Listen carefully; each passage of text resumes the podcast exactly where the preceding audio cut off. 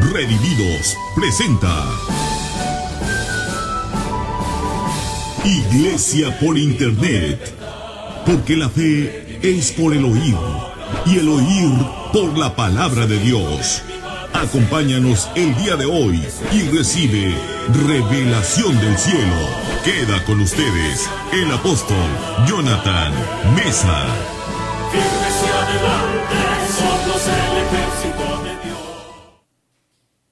¿Qué tal mis queridos amigos? Les saluda una vez más su servidor, el apóstol Jonathan Mesa Delgado, transmitiendo en vivo desde la Ciudad de México. Sean todos bienvenidos a esto que es Iglesia por Internet. Vamos a hablar el día de hoy acerca de un tema que le puse por título, Lo que vas a hacer, hazlo pronto. Hoy es miércoles 11 de agosto de 2021. Vamos a orar. Padre, te pedimos espíritu de sabiduría y revelación. En el conocimiento de tu palabra, que sean alumbrados los ojos de nuestro entendimiento. Lo recibimos por la fe. Ato todo espíritu contrario a la verdad. Establezco tu reino en este lugar en el nombre de Jesús. Recibimos revelación sin precedentes. Amén. Lo que vas a hacer, hazlo pronto. Esas fueron las palabras que le dijo Jesús aparentemente a Judas. Pero en realidad, como yo he venido enseñando todos esos años, en realidad Jesús se dirigió a quien entró a Judas, que era Satanás. Vamos a verlo. En Juan 13, 27 aparecen estas palabras.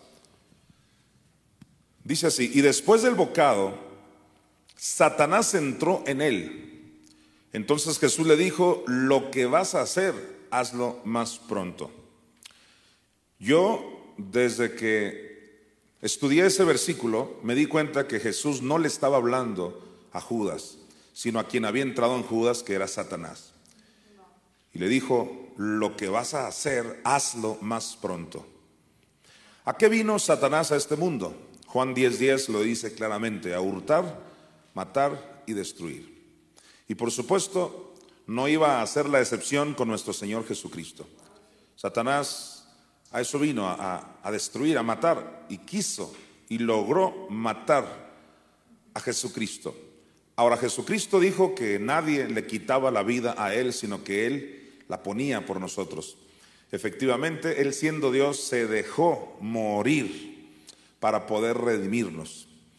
Aquí el punto que yo quiero enfatizar es que la premura de Jesús, la prisa que tenía es porque quería que se cumpliera su propósito al cual vino a este planeta.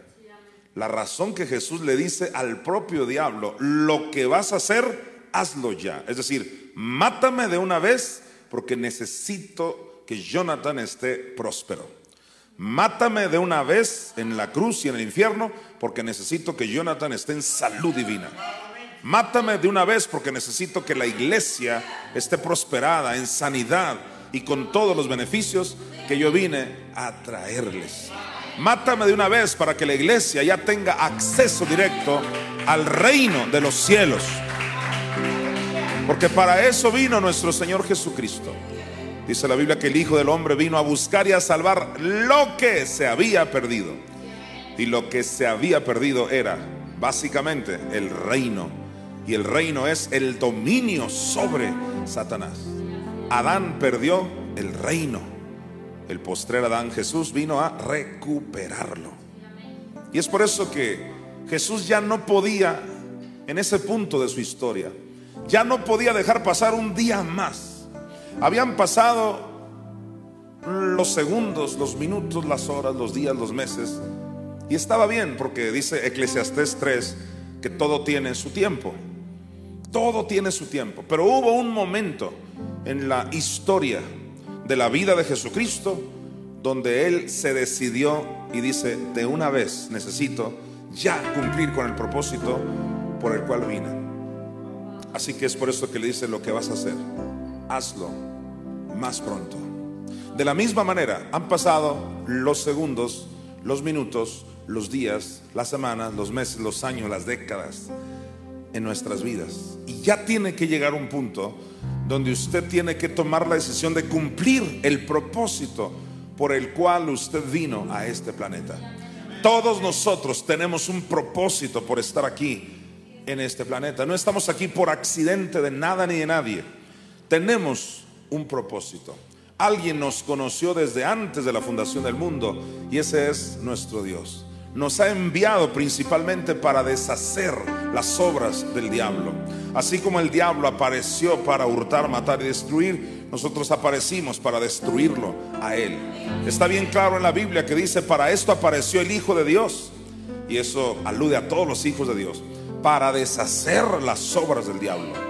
En términos generales, para eso aparecimos. Pero no solo eso, que también tenemos un llamado, tenemos un ministerio, tenemos algo que Dios nos encomendó. Y es aquí donde entran las dos grandes divisiones, es decir, hay llamados generales y llamados específicos. El llamado general de la iglesia es ir y predicar, es ir y hacer discípulos. El llamado general de la iglesia es echar fuera demonios.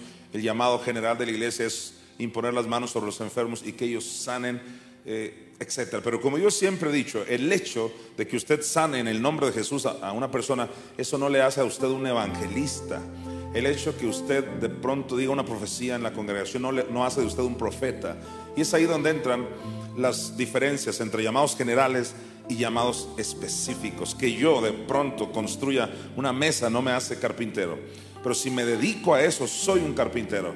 De la misma manera, usted tiene un llamado general que atender, sanar de vez en cuando a alguien, predicar, eh, de vez en cuando, o llamados específicos donde tú te dedicas a eso. Jesucristo dijo, la mies, o sea, la cosecha es mucha, pero los obreros pocos. ¿Qué necesitamos? Necesitamos determinarnos como Jesús, darnos cuenta decir, ya, ni un día más. Tengo que cumplir con el propósito por el cual vine a este planeta.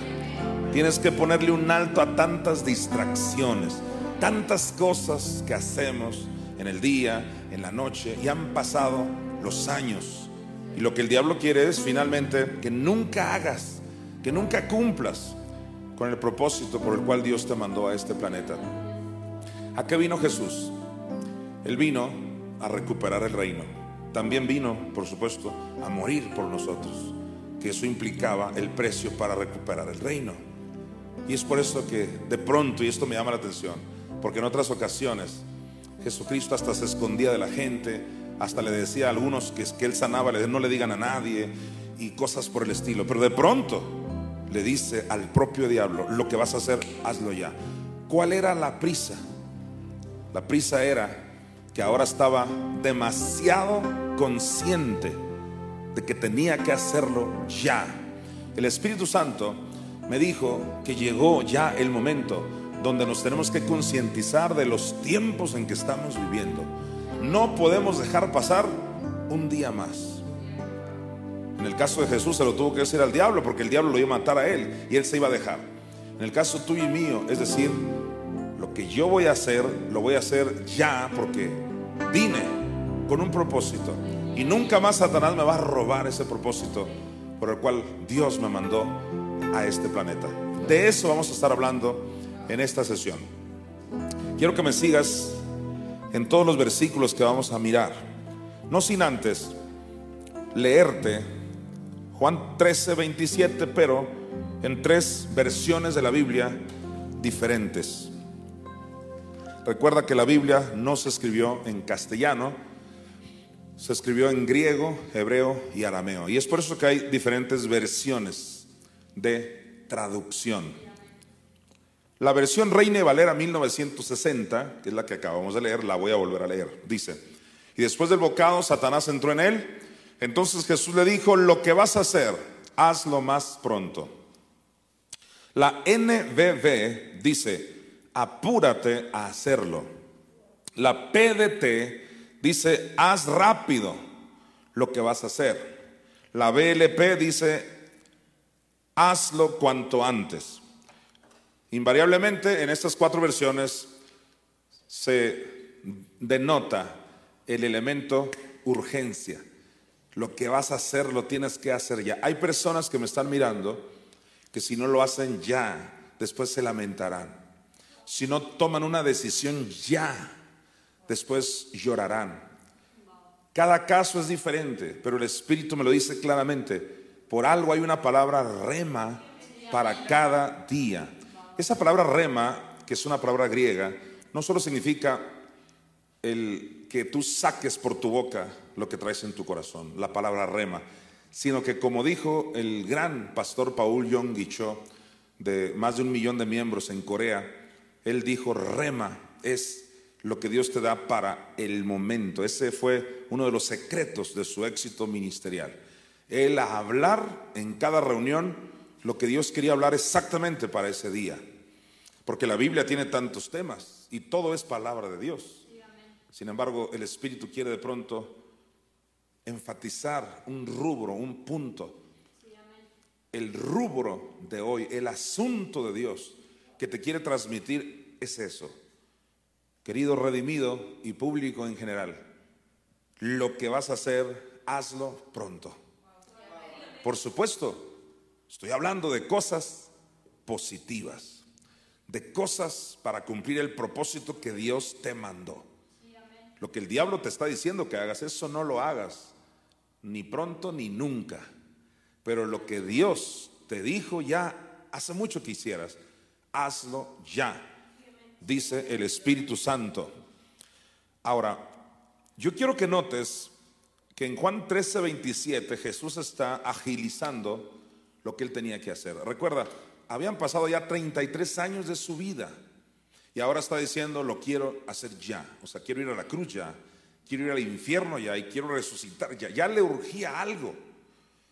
No sé cuántos años han pasado en tu vida, si 33 como en el caso de Cristo, o 50 o no sé cuántos, pero ya es el momento de que tú comiences a hacer lo que Dios te llamó a hacer. Estés en el punto y en el lugar en que tú te encuentres. A mí me llama la atención que en Juan 13, 27 Jesús habla de esa urgencia y ya en el versículo 31, cuatro versículos después, Jesús no ha cambiado de tema y dice en el 31, entonces cuando hubo salido, dijo Jesús, ahora es glorificado el Hijo del Hombre y Dios es glorificado en él. ¿Qué es lo que finalmente le urgía a Jesús? su glorificación. Porque podíamos haber hablado de que él le dijo al diablo, lo que vas a hacer hazlo ya porque tengo que ir a la cruz, lo que vas a hacer hazlo ya porque tengo que ir al infierno a sufrir, lo que vas a hacer hazlo ya porque tengo que resucitar. Bueno, podemos hablar de tantas cosas, lo que vas a hacer hazlo ya porque tengo que ir a entregar mi sacrificio al tercer cielo y entrar como sumo sacerdote entregando su espíritu más que su sangre, etcétera. Pero el versículo que aparece más abajo es ese, es que quiero ser glorificado. Porque una vez Él siendo glorificado iba a ser las primicias. Como dijo Pablo, primicias de los que durmieron es hecho. Una vez que hay primicias, el resto de la masa va a resultar beneficiado. Tú como padre de familia tienes que decir como Jesús, lo que voy a hacer, lo voy a hacer ya por tal de que si yo logro la victoria, voy a ser un modelo, un ejemplo y voy a heredar a mis hijos lo que necesito heredar.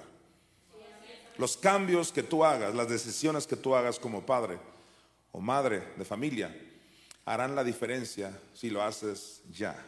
Un día puede hacer la diferencia. Un minuto, un segundo pudiera hacer la diferencia. Un pensamiento, esto es ya.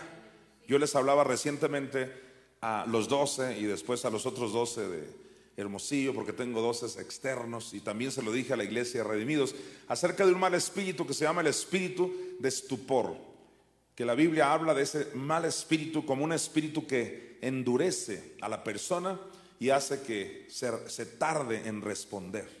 Cuando Dios nos hace un llamado, no dejemos que ese mal espíritu, llamado espíritu estupor, haga que nos retrasemos en lo que Dios nos ha llamado a hacer.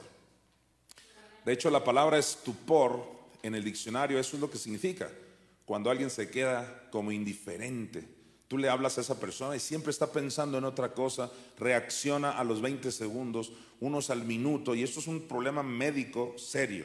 Clínicamente hablando, estamos hablando de personas que, duran horas inclusive sin reaccionar. Hay niveles de, estupor. Pero si esto relacionas con lo espiritual, el espíritu de estupor, es lo que hace que tú te tardes meses, años sin reaccionar, aunque tú sabes que tienes que diezmar, no lo haces. Sabes que tienes que ofrendar, no lo haces. Sabes que te tienes que congregar, no lo haces. Nada más lo sabes, eres un buen sabedor de las cosas. Sabes que tienes que levantar las manos, no lo haces. Sabes que tienes que perdonar, no lo haces. Sabes que tienes que sacar amargura, pero solo lo sabes. Y hasta tú mismo te dices, no sé por qué no lo hago. Y es que hay un mal espíritu que se llama espíritu de estupor. Que hoy yo declaro libertad para todos aquellos que lo quieran. He venido a dar libertad a los cautivos con la unción que Dios ha depositado en mi ministerio. Yo te declaro libre de todo espíritu de estupor y que tú puedas reaccionar rápidamente. Porque si no reaccionas, probablemente en un minuto sea demasiado tarde. Si no reaccionas, probablemente en 20 segundos más sea demasiado tarde. Esto es realmente espeluznante, es triste, trágico. Pero aquellos que dicen yo ya no la voy a pensar, sencillamente lo voy a creer. Sabes, la Biblia enseña que al que cree, todo le es posible. Jesucristo habló de creer. Y es que hoy en día creer es algo tan difícil para los racionalistas. Ellos no hablan de creer. E-, ellos hablan solo de entender, saber, comprobar el método científico. Ellos no quieren creer hasta no tener cierta evidencia. Y es ahí lo divertido de nuestro Señor Jesucristo, que Él nos retó a creer. Sencillamente hay que creerlo. Jesucristo le dijo a Tomás, bienaventurados los que no vieron y creyeron. Esta es una verdadera burla para los racionalistas del siglo XXI es una verdadera burla ante la ciencia que quiere pruebas de todo. Jesús llega y no le importa lo que el mundo piense. Dice, bienaventurados los que sin ver creen. Cuando tú te atreves a creer que algo va a estar bien, que algo se va a manifestar, que algo viene, te atreves a creer en algo que no ves, porque a Dios no lo vemos. La Biblia le llama el invisible. Cuando te atreves a creer a Dios, como Abraham le creyó a él, no solo creyó en él, sino le creyó a él. Entonces empiezas a ver la diferencia en tu vida. ¿Sabes por qué gente se tarda en hacer las cosas? Es porque ese espíritu estupor les está pidiendo pruebas, evidencia. Ese espíritu estupor les está diciendo, pero es que no sabes si, si eso es real, es que no sabes si diezmar funcione. Recuerda que diezmar es del antiguo pacto. Y ese espíritu estupor argumenta. El punto de él es retrasarte, porque el diablo sabe que tu bendición está en el creer sencillamente como un niño, creerle a Dios. Un niño jamás te pide pruebas de nada, ni de nadie. El niño cree. La Biblia dice en 1 Corintios 13 que el amor todo lo cree. Dios está buscando creyentes. No son solo incrédulos los que están en el mundo que no creen en Dios, sino incrédulos ateos yo les llamo, dentro de las iglesias, que ya no creen prácticamente en nada de lo que dice la Biblia. Ese mal espíritu ha hecho que tú te retrases, pero Dios, a través de la persona del Espíritu Santo, te está diciendo hoy, si lo vas a hacer, hazlo ya. Y si lo pierdes todo, solamente está consciente de que fue tu decisión y no fue una elección divina. Estaba escuchando a cierto predicador el día de hoy y de verdad es preocupante lo que yo siempre he venido enseñando hace más de 20 años, que Dios no es un Dios arbitrario, soberano. Este predicador aseguraba que toda persona que se va a salvar, sencillamente porque Dios la escogió, porque Dios la predestinó. Todo, inclusive el querer y el hacer, es porque Dios lo puso dando a entender, tú eres un escogido, gózate por eso y los demás que se los lleve el tren. En realidad es una teoría que aunque suene bíblica, no lo es. Es lo más diabólico que has escuchado. Somos los seres humanos los que decidimos entre Dios y el diablo.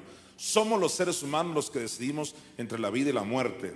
Somos los seres humanos los que decidimos entre la bendición y la maldición. El derecho de escoger está desde Génesis hasta Apocalipsis. Hasta el querer como el hacer, Dios se lo da a la persona que abre su corazón. Dios nunca violará el libre albedrío de nadie. Por lo tanto, no estés esperando que Dios haga lo que tú tienes que hacer. Señores, lo que van a hacer, háganlo ya, porque el tiempo es corto, el tiempo es breve. Ya no hay tiempo que perder, como vamos a estar analizando en este estudio. Sígame en los próximos versículos que nos van a dar más luz al respecto. Volvamos a leer Juan 13, 31. Dice entonces, cuando hubo salido, Dijo Jesús, ahora es glorificado el Hijo del Hombre. Ahora, cuando dice ahora es glorificado, es porque versículos atrás él había dicho, lo que vas a hacer, hazlo ya. Entonces, cuando tú te decides, va a suceder lo que tú quieres que suceda. Él fue glorificado en cuestión de horas y de días después de su decisión de cumplir con el propósito al cual Dios le mandó. En Efesios 5:16 vemos un versículo que nos va a ayudar mucho a esto que estoy hablando. Dijo Pablo, aprovechando bien el tiempo, porque los días son malos. Yo recuerdo que mi padre, Eleno Mesa Pérez, que fue pastor muchos años, 35 años, él usaba siempre una versión mucho más antigua que la que yo uso. Yo uso la versión Reina y Valera 1960, él siempre usó la 1909. Y hay palabras diferentes. Por ejemplo, ahí, volvamos a ver en pantalla, donde dice aprovechando bien el tiempo, en la versión antigua, 1909, y otras más antiguas, dice redimiendo bien el tiempo. Redimiendo es muy interesante. Eh, de hecho, la versión JBS así lo dice, redimiendo el tiempo. Hace muchos años que Dios me dio esta revelación que así como Jesús es primicias para el montón de cosas que hemos analizado, primicias en que fue glorificado, primicias en santidad, primicias en vencer el pecado, primicias en todo, Él fue el primero, de hecho Él es el primogénito de los muertos en Apocalipsis 1.5. Pero sabes, e, Él es primicias en esto que tal vez te va a estremecer, en ser redentor. Jesús, para poder cumplir su misión redentora, tuvo que decir, lo voy a hacer pronto. Ya, se decidió. Ahora nosotros tenemos una misión redentora y por supuesto para algún bebé espiritual que me está mirando, no me estoy refiriendo a que nosotros también vamos a ir a la cruz, que nosotros también vamos a morir por la gente yendo al infierno. No. Como en alguna ocasión se me acusó que yo enseñaba que con mi sangre la gente se redimía. Es impresionante y demasiado irrisorio el estilo de muchas personas amarillistas que solo repiten las mentiras que se dicen de ciertos ministerios. En ningún modo Jonathan Mesa ha enseñado que su sangre redime a nadie. Pero bueno, así está el mundo.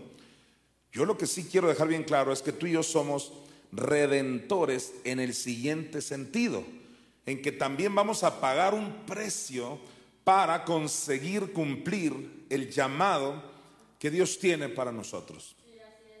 Nadie va a volver a ir a la cruz en un sentido literal como Cristo lo hizo. Nadie irá al infierno a pagar eh, la redención de nadie.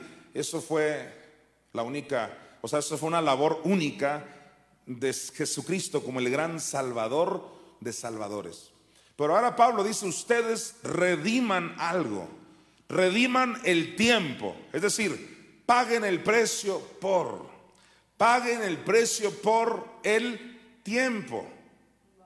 En otras palabras, que no pasen los días, las semanas, los meses, los años, y que tú por no pagar el precio, por no redimirlo, nunca cumplas con el propósito que Dios te ha enviado a este planeta.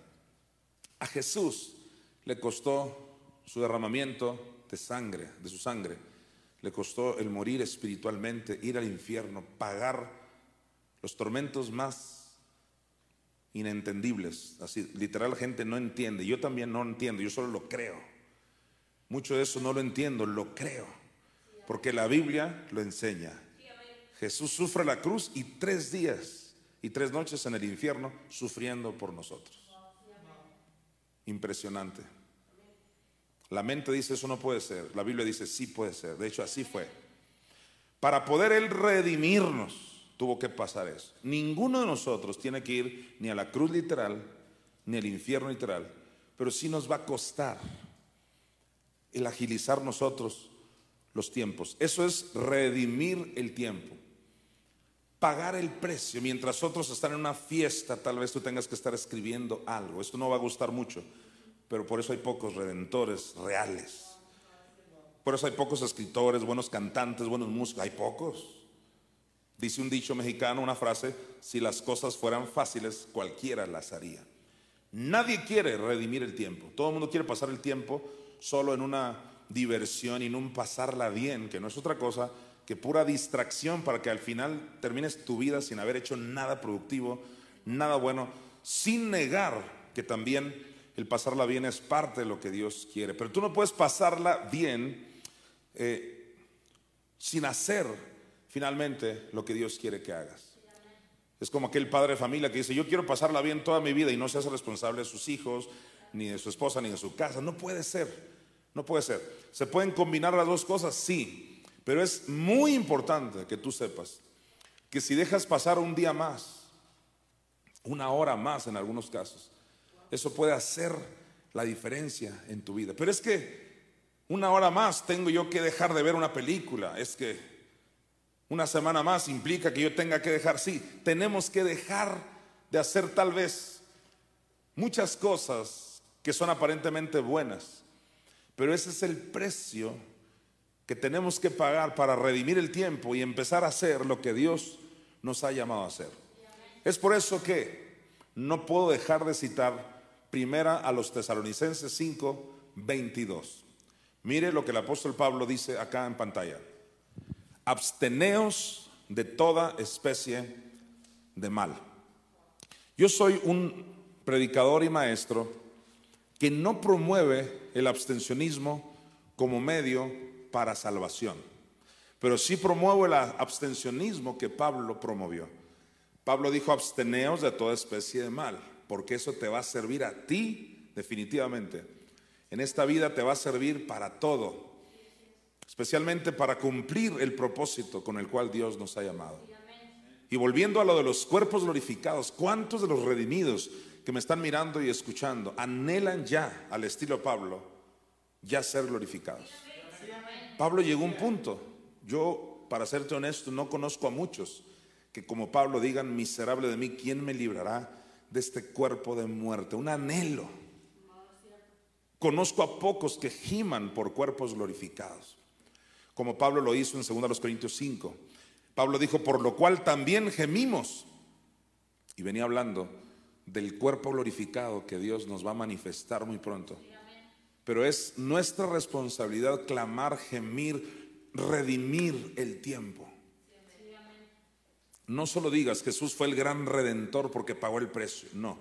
Él es el ejemplo para que ahora redimamos bien el tiempo. Y Pablo dice que porque los días son malos. La palabra malos tiene que ver con días diabólicos. Los días son malos. El diablo está en todo su apogeo. Hoy más que nunca nos surge al remanente de Dios redimir el tiempo, los minutos.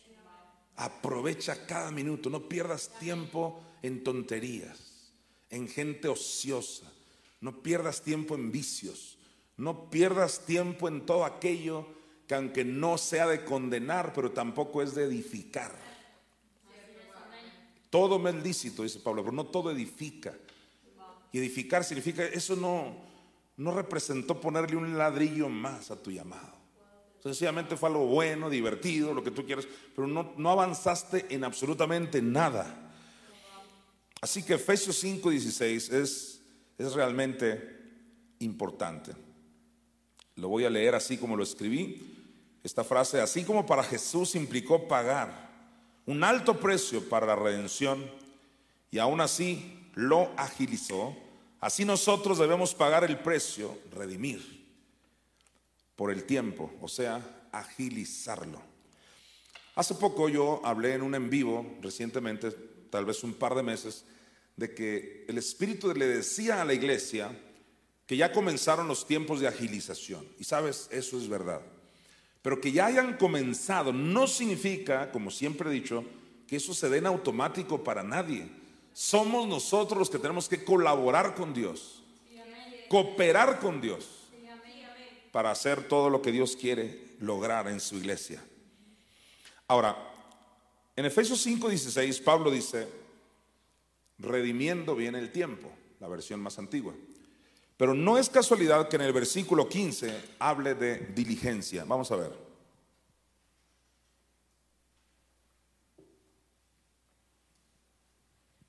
Dice el versículo 15, mirad pues con diligencia. Recuerda, este es el versículo anterior a lo que acabamos de leer, de que dijo Pablo, redimiendo bien el tiempo, porque los días son malos.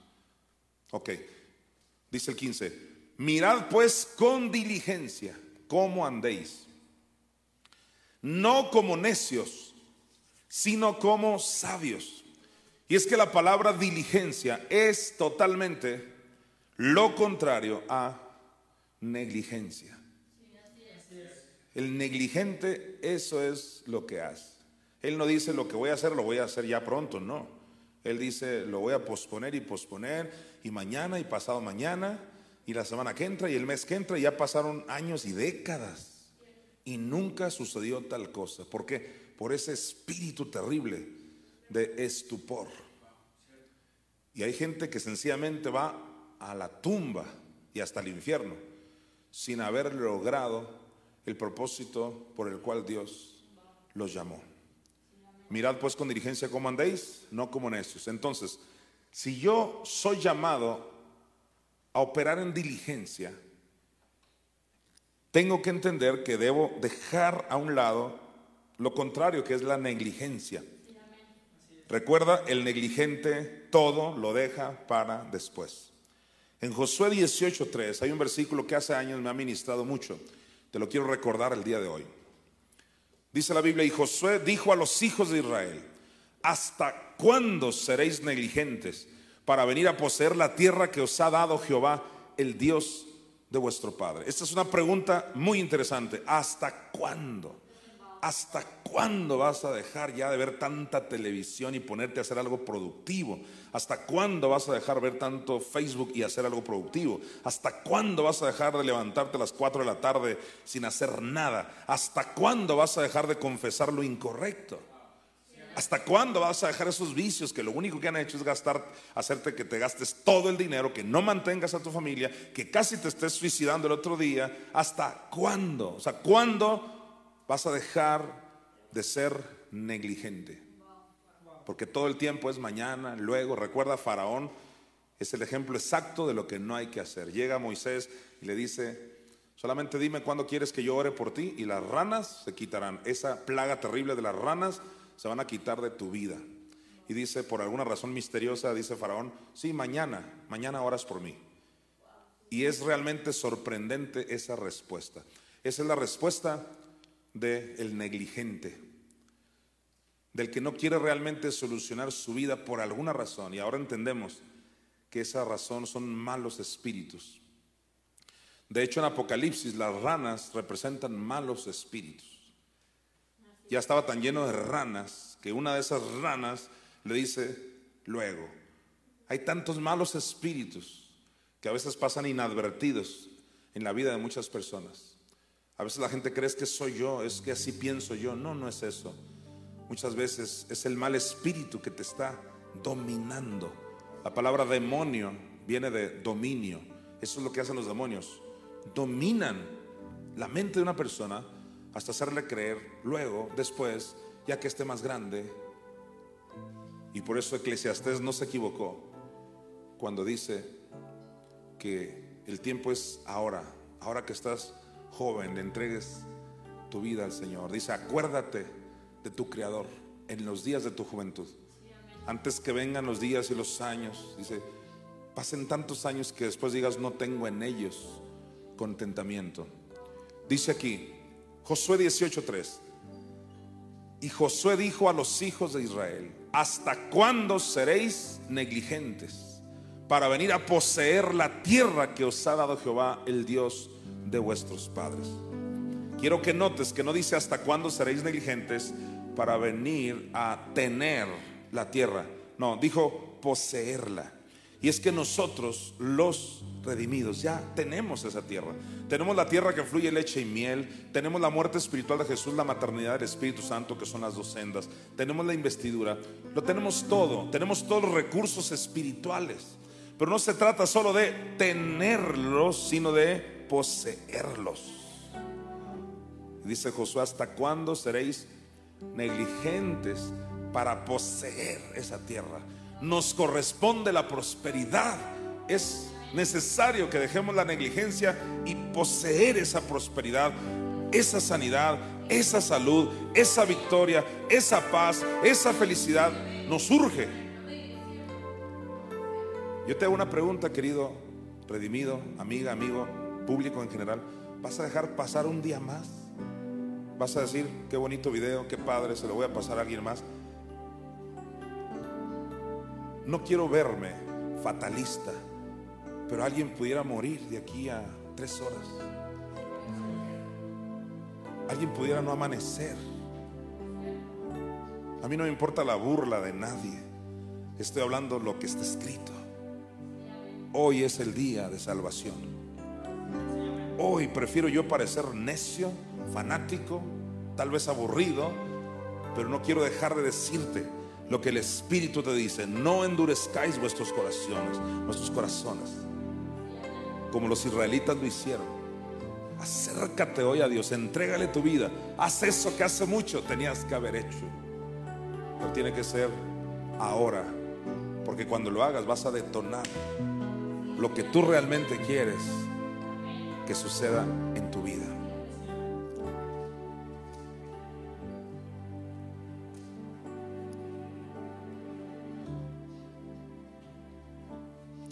En Proverbios 10, versículos del 4 al 5, viene una gran revelación. Sígame por favor hasta el final en esta enseñanza.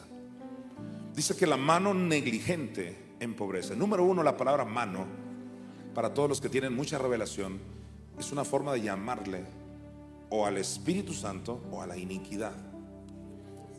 Hoy no hay tiempo de desarrollar esos temas tan profundos que tenemos años estudiando los redimidos que son las iglesias que yo pastoreo.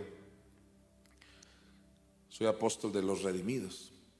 Y la palabra mano alude a la mamá Espíritu Santo, por un lado, y también mano representa la iniquidad, que es un espíritu femenino, terrible, que se levanta en contra de la mamá Espíritu Santo.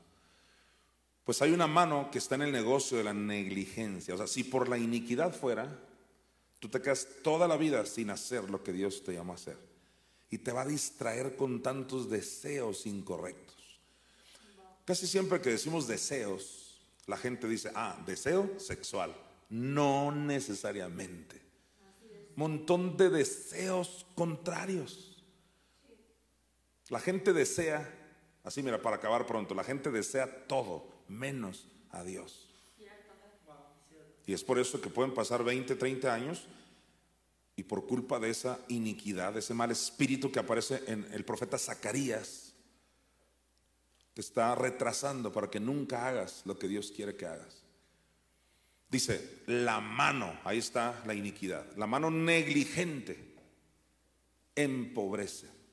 Ahora, empobrecer no solo se refiere a falta de recursos financieros. En primera instancia, sí, pero con mucha revelación. Y la palabra revelación significa que se te quite un velo, que veas más allá del contexto, inclusive de la letra.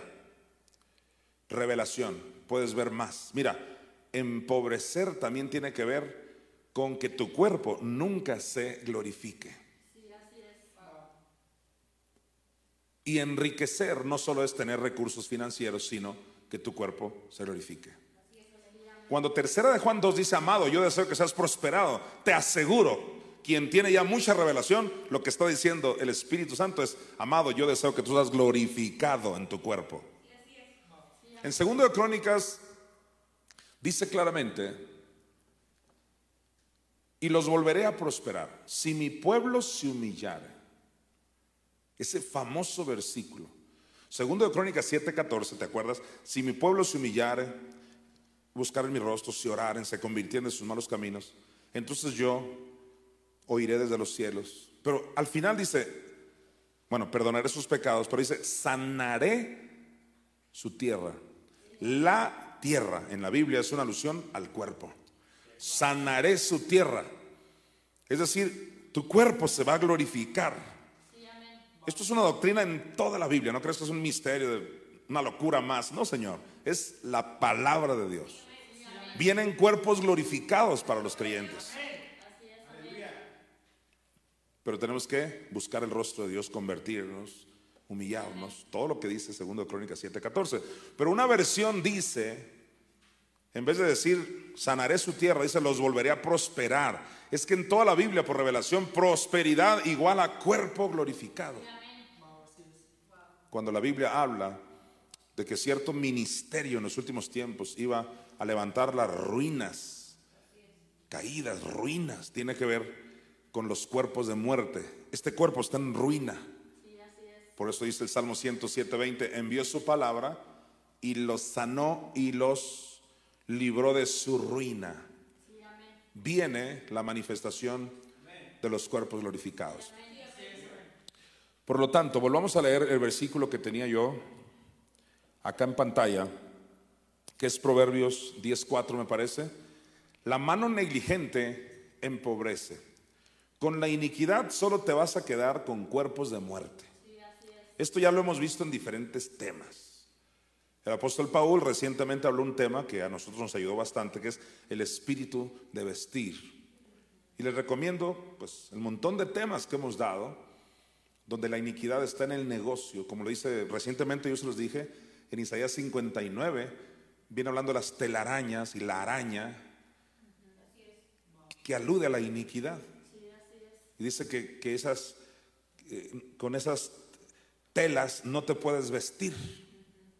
Porque la iniquidad está en el negocio de que no te vistas, porque vestido tiene que ver con cuerpo. Este vestido es vestido de muerte, pero ya viene el vestido que mi madre está haciendo. Proverbios 31 habla de la mujer virtuosa, que es nuestra madre, y que ella está también haciendo sus telas y nos viste con ropas dobles. Ahí está el alma y el cuerpo. Así que veamos pobreza como cuerpo de muerte y riqueza como cuerpo glorificado. Mire usted, la mano negligente empobrece, mas la mano de los diligentes enriquece. Necesitamos diligencia hoy más que nunca, si no, porque alguien estará pensando, bueno, y si no me glorifico, ¿qué? Ahí te va. Tal vez no has entendido la magnitud de esto. No has dimensionado qué tan importante es esto. El que no se glorifica, querido hermano, no se va a ir en el rapto de la iglesia. ¿Por qué no se va a ir? Porque no va a poder volar. Solo te quedarás con ganas de volar y no podrás. Como en muchos sueños que muchas personas han tenido. Cuando gente se va en el arrebatamiento, ellos se quedan. Por más que quieran brincar y ellos no pueden. ¿Por qué? porque estuvieron siempre con la mano negligente. Todo lo pospusieron. Orar después. Hablar lenguas luego. Perdonar después. Arreglar mi vida luego. Fue la mano negligente. Hasta que llegó el rapto y ellos no podrán volar. Por eso la mano negligente empobrece. Te tendrá con ese cuerpo que no puedas volar. Pero la mano de los diligentes enriquece. La mano, mi madre Espíritu Santo. Los salmos hablan de la misericordia y dice el salmista, y entiendan que esta, o sea, la misericordia es tu mano. La mamá Espíritu Santo es la mano. La mano de los diligentes enriquece. O sea, vamos a ser glorificados por mi Madre Espíritu Santo. Con razón Jesucristo dijo, como leíamos en mi introducción, Lo que vas a hacer, hazlo ya. Y lo dice, ahora el Hijo del Hombre es glorificado. Tenemos que ser diligentes porque si no, no nos iremos en el rapto de la iglesia. Los negligentes no se irán en el rapto de la iglesia, se lamentarán en la gran tribulación como lo estaré desarrollando un poco más este tremendo tema. Mira, vamos al versículo 5. El que recoge, ¿sabes qué me reveló el Señor? Que recoger ahí tiene que ver con el arrebatamiento de la iglesia. Ay, apóstol, ¿y usted cómo ve tantas cosas que si yo lo hubiera leído yo no veo el rapto? Exacto, exacto. Para eso Dios ha constituido un, ha constituido un maestro en Isaías 55. Para que le creas lo que Dios le revela. En Hechos 3 dice, a Él oiréis en todas las cosas que os hable. Es muy importante que entiendas que tú no puedes seguir por la vida leyendo la Biblia solo históricamente. Necesitas revelación. Recoger, y esto lo puedo comprobar en alguna otra sesión, tiene que ver, acuérdate de mí, con el rapto de la iglesia. En los evangelios se habla de recoger en graneros y está hablando del rapto. Inclusive otros predicadores han hablado de que ahí se refiere al rapto cuando habla de, recoger. Pues ahora en Proverbios usa el mismo verbo. Y es que Jesús viene a recoger a los que son de Él. Dice, el que recoge en el verano. Uh, tremendo. Porque yo he hablado de que hay cuatro estaciones a nivel espiritual, que es primavera, verano, otoño, invierno. Como yo les he venido enseñando a mis amados redimidos, y qué bueno que tú, que no eres un redimido, me estás escuchando, tú pudieras salvarte ahora mismo si me escuchas. La primavera ya pasó, ¿Qué significa? Es la etapa donde ya se predicó, se enseñó de todo. Desde que Jesús resucitó, Él trajo un mensaje poderosísimo, de ahí le siguió Pedro y luego los demás discípulos, luego Pablo y luego ya, ya fuera de la Biblia el montón de predicadores que ha habido en la historia hasta llegar al 2021. O sea, ya por predicación no ha quedado. La primavera ya pasó. Porque en cantares se habla de la primavera como cuando se oye la voz. Siempre Dios ha tenido una voz en todos los tiempos. La última voz ha sido la de tu servidor que te habló de las dos sendas. Escúchame, después de las dos sendas ya no hay otro tema que lo supere. Puede haber otros temas que lo complementen, pero ya no habrá una tercera senda, una cuarta senda, no porque todas las sendas de Jehová son misericordia y verdad. O sea, por eso es el último tema y el último tiempo. Entonces ya no hay primavera. Ahora estamos en verano porque en Mateo 24 se habló de una higuera de la cual teníamos que aprender. Jesús dijo de la higuera, aprended, dando a entender que la higuera iba a ser un ministerio que enseña basado en Isaías 55, que habla de que Dios iba a levantar un maestro a todas las naciones. En Isaías 2, del 2 al 4, habla de que lo iba a poner por cabeza sobre su casa. O sea, sobre la iglesia, el líder que tiene que enseñar estas cosas. En Hechos 3 se habla de que es el postrer Moisés que va a venir a hablar de la restauración de todas las cosas que, que Elías iba a restaurar, o sea, el espíritu de Elías unido al personaje de Moisés en los últimos tiempos. Por lo tanto, en Mateo 24 se dice que esa higuera iba a venir en verano. Dice, cuando veas que la higuera está presente y da su rama tierna, la rama tierna es el sucesor, o sea, el hijo. Si sale una rama de la higuera, ¿qué es eso por revelación? Pues alguien que sale de esa higuera. Es el hijo de la higuera, el hijo del que enseña, o sea, el sucesor de los últimos tiempos. Jesús dice, cuando veas que hay eso, sabéis que el verano está cerca. Alguien dice, bueno, está cerca, no es que ya llegó. No, está cerca porque se estaba anunciando, pero ya está la, higuera, ya está la rama tierna, ya estamos en verano. Y para que se cumpla todo ese verano faltan dos, tres acontecimientos más. Pero después del verano sigue el otoño. Estoy dando una explicación creo que muy general, pero le va a servir a alguien. Está el otoño, que aparece en la carta de Judas.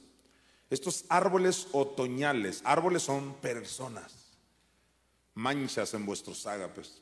El otoño habla de gente que ya murió espiritualmente y otros físicamente. Es la etapa donde ya nadie tiene remedio. ¿Por qué? Porque no atendieron a la higuera ni a la rama, no atendieron a lo que Dios habló. Y ya no hay remedio. Es como Noé, cuando la gente llegaba, ábrenos Noé. Pues ya no, ya la puerta se había cerrado. Demasiado tarde. Árboles otoñales, dice Judas, dos veces muertos. Así que tenemos primavera, el tiempo donde la voz se habló por predicadores y predicaciones, ya no quedamos. Eso ya pasó. Estamos en verano.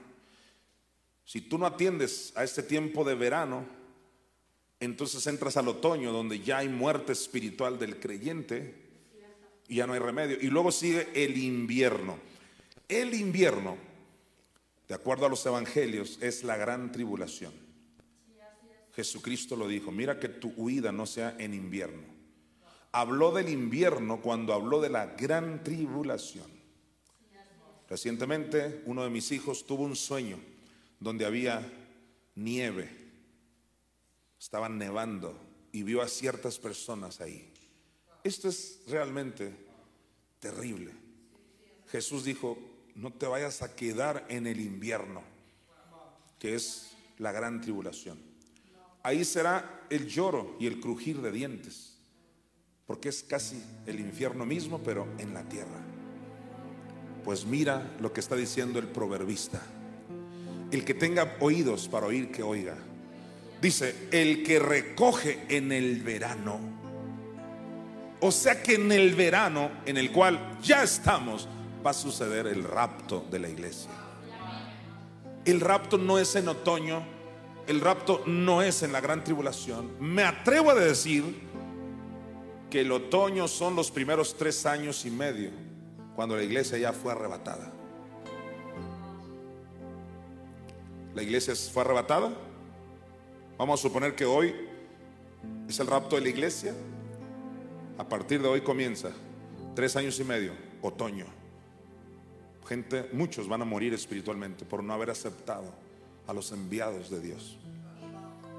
Después de esos tres años y medio comienza la persecución del anticristo, que se le llama la gran tribulación. Ahí está el invierno. Nadie de ustedes desea estar en otoño o invierno. Se recoge esta cosecha, aleluya. Se recoge esta cosecha en verano. De la higuera aprended cuando su rama ya está tierna. Le salen hojas, ahí están los 70 y otros ministerios. Sabéis que el verano está cerca en verano, escúchalo, lo digo categóricamente, en verano es el arrebatamiento de la iglesia. Lo vuelvo a decir porque aquí hay alguien que le va a servir. En verano es el rapto de la iglesia. Por esta cámara, en verano es el arrebatamiento de la iglesia.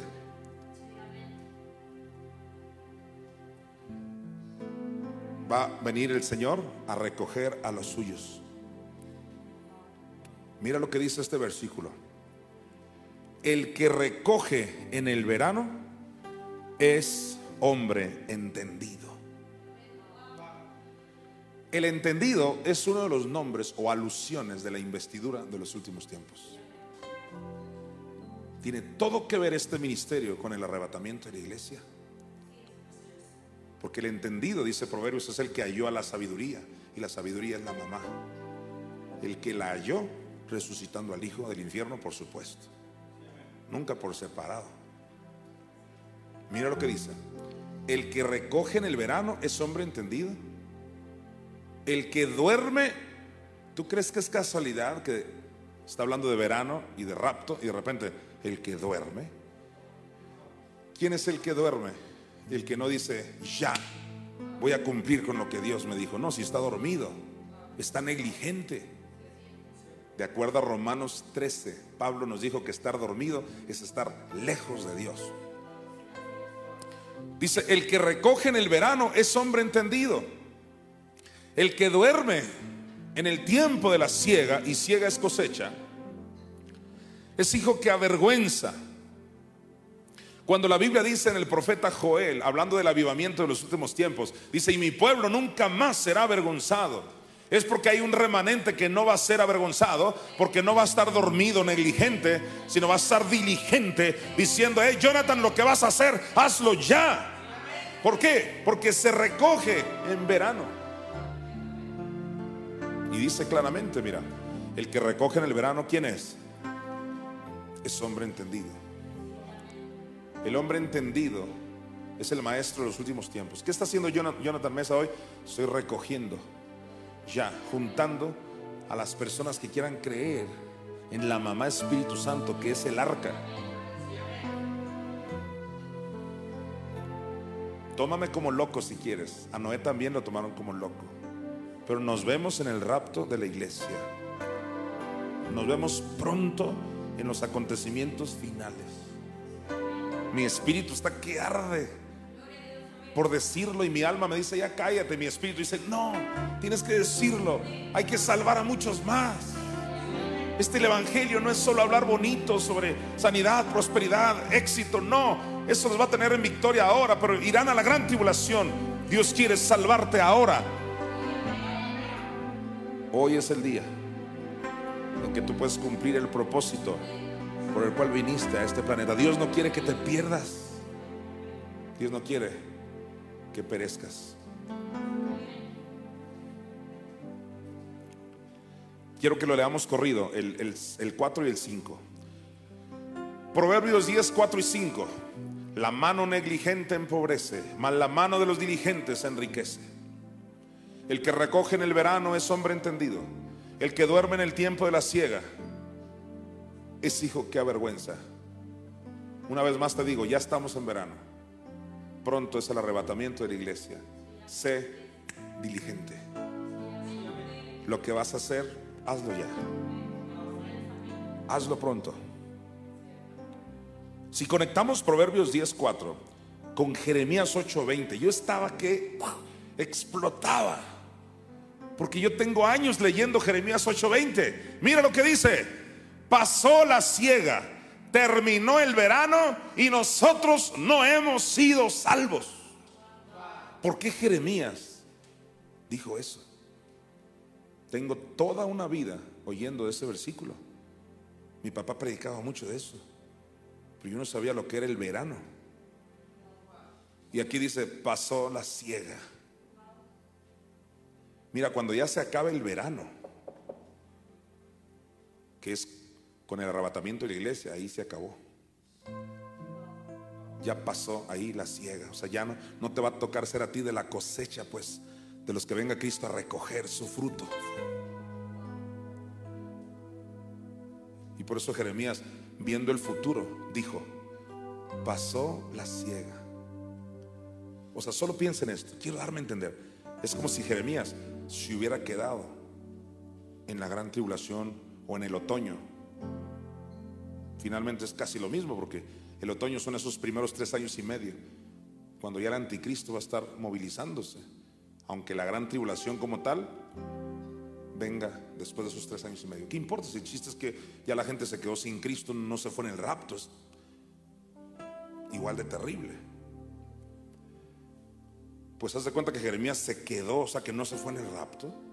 Y está diciendo, pasó la ciega, terminó el verano. ¿Cuál verano? Ese que nos hablaba, ese raro que sale ahí en Redimidos Internacional. ¿Qué está diciendo Jeremías? Pasó la ciega, terminó el verano y nosotros, porque son varios los que se van a quedar, no hemos sido salvos. Gente me dice, ¿y habrá salvación en la gran tribulación? Esa es una pregunta sumamente interesante. Y yo tengo que responderla.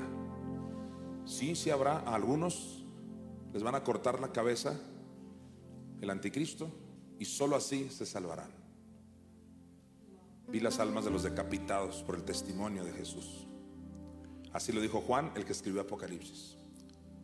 Quiero que notes que no dijo, vi las almas de los decapitados por el tema de cuatro pasos para el éxito. No. El tema va a ser el testimonio. Y el testimonio en toda la Biblia es que el Cristo sufre el infierno. Por eso Apocalipsis 1.5 dice, y de Jesucristo el testigo fiel. ¿Testigo de qué? Pues dio testimonio de sus padecimientos en el infierno. Y vi las almas de los decapitados por el testimonio de Jesús. O sea que hasta entonces van a decir, esa era la verdad. Yo preferí creerle al montón que creen que solo Cristo sufrió la cruz, pero eso de que fue al infierno lo pisotearon, se burlaron, se burlaron de la mamá que era el arca. Eso es igual a cuando se burlaron de Noé. Dice primera de Pedro 3 del 18 al 20, mientras la paciencia de Dios esperaba. ¿Quién es la paciencia? Nuestra madre. Nuestra madre usando a un varón. O sea, no se estaban burlando de Noé, se estaban burlando de la paciencia, la mamá. Y no es casualidad que por eso luego sale el arco iris, que de acuerdo a Ezequiel 1 es la mamá.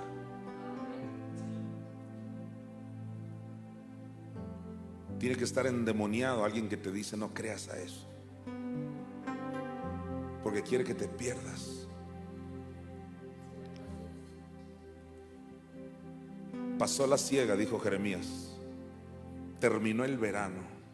O sea, escucha, ¿Por qué esperar a que termine el verano si todavía estamos en verano? ¿Por qué, como dice Proverbios 5, por qué gemir al final ya cuando tu carne y tu cuerpo se destruyan? Porque carne y cuerpo no son lo mismo, ya, ya, lo, ya lo he enseñado. La carne tiene que ver con el alma y el cuerpo es pues, el físico. Cuando tu carne y tu cuerpo ya se han destruido y digas, ¿cómo aborrecí el consejo? ¿Por qué no incliné mi oído a los que me instruían?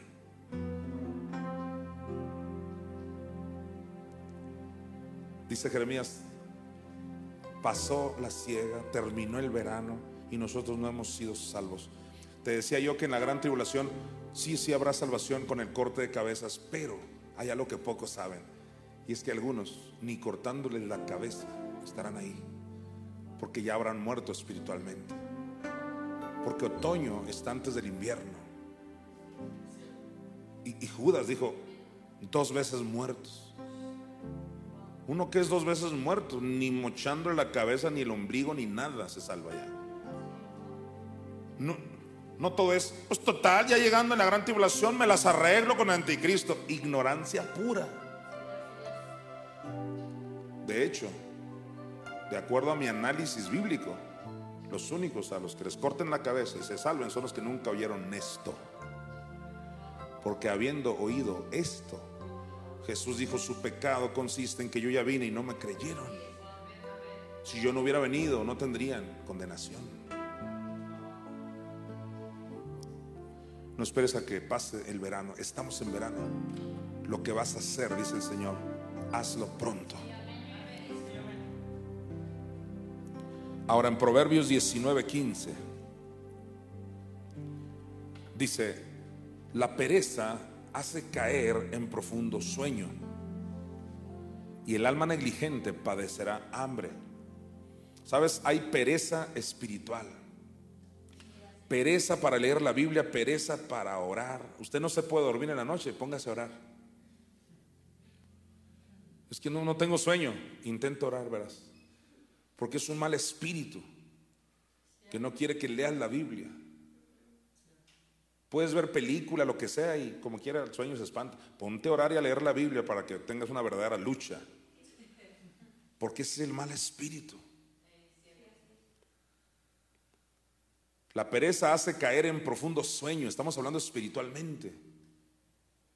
Y el alma negligente padecerá hambre. El Señor me mostró que el peor momento donde la tierra va a padecer hambre es lo que dice Apocalipsis 6, cuando habla de, los sellos. Está hablando de un momento donde, por ejemplo, si vas al Oxxo, esta tienda en México que abunda, que hay más Oxxos que niños felices, entonces tú quieres comprar, qué sé yo, no sé, lo que sea del Oxxo. Unas abritas, unos submarinos, unos pingüinos, lo que sea. ¿Y, cuánto es? Pues 2.500 pesos, cuando te costaban 50 pesos. Estoy haciendo una comparación muy mexicanota para que entiendas lo que va a haber en la gran tribulación, que ya está muy cerca. Va a haber un hambre terrible. Si con esto el coronavirus, que ya tuvo su efecto en la economía mundial, solo espérate a que venga el invierno, y no te lo deseo, es un decir eso de solo espérate, para que te des cuenta que los precios van a estar inalcanzables. Quiero rentar esa casa, ¿en cuánto está? ¿Cómo no? En 350 mil al mes. Adelante. ¿En cuánto me vende ese carro? Ah, barato, en 15 millones de pesos. Y quiero esa torta, en aquella torta que me la daban a 100 pesos, adelante, en 2 mil, así. Todo carísimo. Aquí yo puedo ver, cuando dice que gente padecerá hambre, puedo ver la gran tribulación. Dice aquí, la pereza hace caer en profundo sueño y el alma negligente padecerá hambre. O sea, el alma que es negligente, que no dice lo voy a hacer ya, sino que todo lo pospone, va a terminar en el hambre de la gran tribulación. Me llama la atención que dice el alma, el alma negligente, porque Dios me ha puesto en este tiempo para tratar con las almas de las personas. Muchos confunden espíritu con alma y por eso no entienden mi mensaje, no entienden mi ministerio. Siguen diciendo, vamos a ir a ganar almas, cuando en realidad lo que quieren decir es van a ir a ganar espíritus. Las personas cuando reciben a Cristo, tú les ganaste su espíritu. Salvar el alma de alguien tiene que ver con renovarla con el conocimiento de la palabra de Dios, como lo dice Santiago 1.21. En otras palabras, puede haber alguien salvo de su espíritu, pero no salvo de su alma. Dios me ha puesto a mí en este último tiempo para salvar el alma, no el espíritu de la gente. Es por eso que muchos se confunden. Ah, entonces usted es Jesucristo porque vino a salvarnos. Es que no oyen. Un espíritu de ignorancia increíble. Cristo salvó nuestros espíritus, los hizo perfectos, pero nos encomendó que salváramos nuestra alma con las dos sendas, con la palabra de Dios. El alma negligente aquí se refiere a esas almas que no quisieron oír esta palabra. Jeremías lo dijo claramente, vuelvan a las sendas antiguas. Dice, pero no quisieron escuchar, porque dice, si vuelven a las sendas antiguas, obtendréis descanso para vuestras almas, dice, y no, no escucharon, no entendieron. Esas almas, dice aquí, padecerán hambre. Ahora, en Mateo 25, 26, dice así, Respondiendo su señor le dijo, siervo malo y negligente, siervo malo y qué? Negligente. La palabra malo es el griego poneros, que tiene que ver con Satanás. Malo y negligente. Todo el negligente es por obra de Satanás, por obra de la iniquidad. Aquí está hablando de cierta parábola de los talentos y hay varias parábolas, pero en esta parábola se, está confrontando a esa persona que no administró bien sus finanzas. Dios nos llamó a ser buenos administradores. Y un buen administrador, ¿qué hace? Pues dice, esto es para esto, administrar es eso, esto para esto, esto es para esto otro, esto es para esto otro. Qué curioso que hoy en día todos dicen, ah, esto es para la escuela de mi hijo, esto es para la casa, esto es para esto, y lo de Dios, ¿qué? Jesús dijo a Dios lo que es de Dios y al César lo que es de César. Respondiendo su señor le dijo, siervo diablo y negligente. Del único que se dice que era diablo era Judas. Uno de los dos se dijo Jesús es diablo. ¿Y qué hacía Judas? Le robaba del dinero a Jesús. Malditos sois con maldición, la nación toda me habéis robado. ¿En qué te hemos robado? En vuestros diezmos y ofrendas. En esta parábola se dice de esta persona, que fue mal mayordomo, mal administrador de su dinero. Respondiendo su señor le dijo, siervo malo, o sea, siervo diablo y negligente. ¿Sabías que ciego donde no sembré y que recojo donde no esparcí? Entonces, todo el contexto viene hablando del gran juicio, ya cuando venga el rapto, todo lo demás, todos los eventos que se avecinan. Tú no quieres que llegue ese día y tú haber sido un siervo diablo y negligente, un siervo malo y negligente, que lo pospuso, que por pura negligencia, o sea, dejaste que pasara el tiempo, nunca te determinaste, dijiste, ya, hoy no va a pasar este día sin que yo haga lo que tenga que hacer. En Éxodo 22, 29 dice esta gran revelación. No demorarás la primicia de tu cosecha ni de tu lagar. Escucha, desde el antiguo pacto ya se hablaba de que no podías tú demorar las primicias, los diezmos. Hay gente que no le gusta que se hable de esto, pero como yo les enseñaba este domingo pasado a mis amados redimidos de Hermosillo, Sonora, a quienes mando un saludo, yo les decía que no va a haber restitución ni restauración en la vida de nadie hasta que tú no restituyas lo que le has robado a Dios. Tenemos que darle a, Dios lo primero. Queremos restaurarnos y restituirnos con medio mundo, pero con Dios, ¿qué está pasando? Mateo 6:33, Jesucristo dijo, mas buscad primeramente el reino de Dios. Todo lo demás va a ser por añadidura. En Job 41:11 explotó la revelación en Hermosillo el domingo pasado por este versículo tan poderoso que tal vez algunos que me están mirando no lo habían considerado. Eso es una gran revelación. Dice, ¿quién me ha dado a mí primero para que yo restituya? Ahora, ¿quién está hablando aquí? Está hablando Dios mismo. Y Dios pregunta, mira, vuélvelo a leer. Dios pregunta, ¿quién me ha dado a mí primero para que yo restituya? O sea, ¿quién de ustedes realmente se ha atrevido a darme a mí primero para que yo pueda restituir tu vida. Dijimos que restitución, a diferencia de restauración, es que restitución es porque ya lo habías perdido, ya habías perdido algo y Dios quiere que se te devuelva. Y restauración es que aunque no lo habías perdido, pero está todo deteriorado y Dios quiere restaurar eso que está mal, deteriorado, desordenado. Ambas cosas necesitamos y queremos. Queremos restauración y queremos restitución. Pero Dios sigue preguntando, ¿te vas a atrever a darme a mí primero? Para yo restituirte a ti. ¿Qué le dijo Elías a aquella mujer? Dame a mí primero. Y solo tenía una torta ya para morirse porque había sequía. Pero nadie quiere, especialmente el diablo, no quieren leer ese pasaje. Porque Dios ha establecido un orden y Dios sigue diciendo, ¿quién me ha dado a mí primero? para que yo restituya. Si tú no arreglas tu mayordomía financiera con el creador del universo, estarás solo patinando.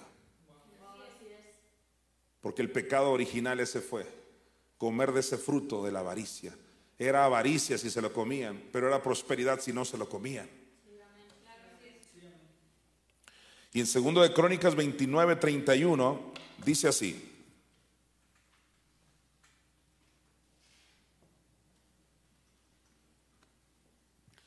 Y respondiendo Ezequías, dijo, vosotros os habéis consagrado ahora a Jehová, acercaos pues y presentad sacrificios y alabanzas en la casa de Jehová. Y la multitud presentó sacrificios y alabanzas, y todos los generosos de corazón trajeron holocaustos. Todos los que dice, los generosos de corazón trajeron holocaustos. Esto es otra manera de decir todos los generosos de ahora trajeron sus ofrendas.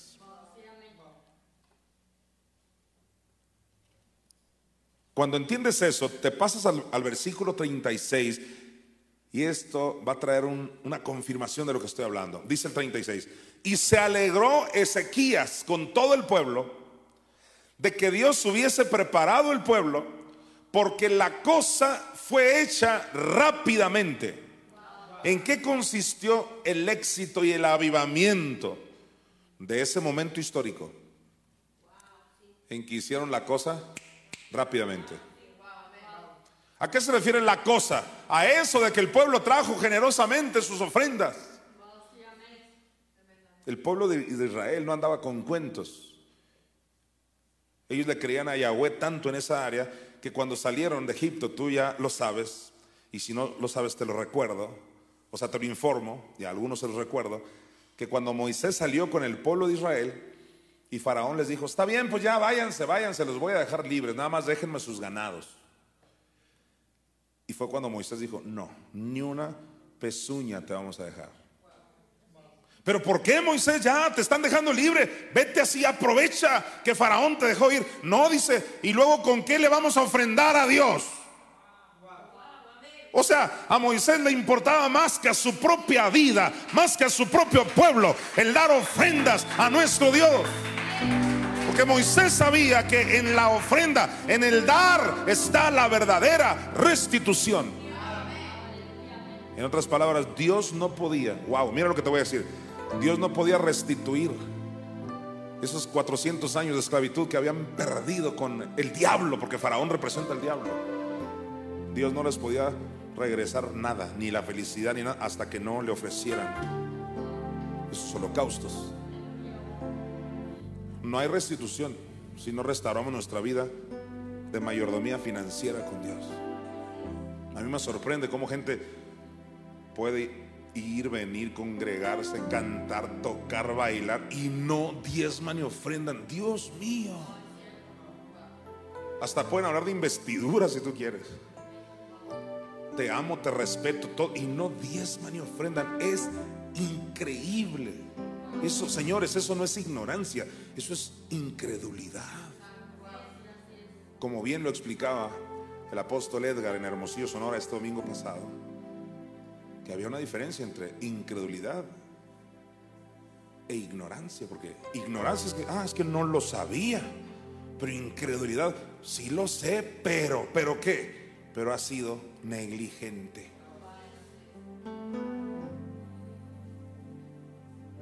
Lo que vas a hacer, hazlo ya. Estamos en los últimos tiempos.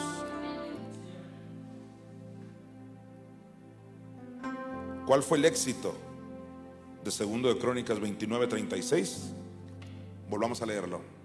Y se alegró Ezequías con todo el pueblo de que Dios hubiese preparado el pueblo, porque la cosa fue hecha rápidamente. Todos digan o todos escriban rápidamente. ¿Qué vas a hacer hoy? Rápidamente lo vas a hacer. ¿Cómo lo vas a hacer? Rápidamente. Tienes que perdonar rápidamente. Tienes que ir a abrazar a alguien rápidamente. Tienes que escribir en ese WhatsApp pidiendo una disculpa rápidamente. Tienes que reconciliarte con alguien rápidamente. Tienes que ir a depositar a ese Oxo rápidamente. Y no necesariamente a mí, como pastor. No. Rápidamente vas a ir a depositarle a tu papá y a tu mamá, que tienen años, que no les das un solo peso. Cuando la Biblia dice, honra a tu padre y a tu madre. Y la palabra honra esto aunque duela, significa salario. ¿Y qué es salario? Una constante. Aunque sea 20 pesos, pero constante. Estas no son cargas que yo estoy imponiendo. Este es el Dios que te está revelando la clave de tu victoria. ¿En qué consiste el éxito? En que rápidamente vas a ir y honrar a tus padres. Rápidamente vas a ir y honrar investidura. Rápidamente vas a ir y te vas a congregar. ¿Cómo es posible habiendo reuniones presenciales y no congregarte? ¿Y cómo es posible otros que ya se congregan y tener una actitud apática? ¿Cómo es posible que gente esté dando problemas, pleitos?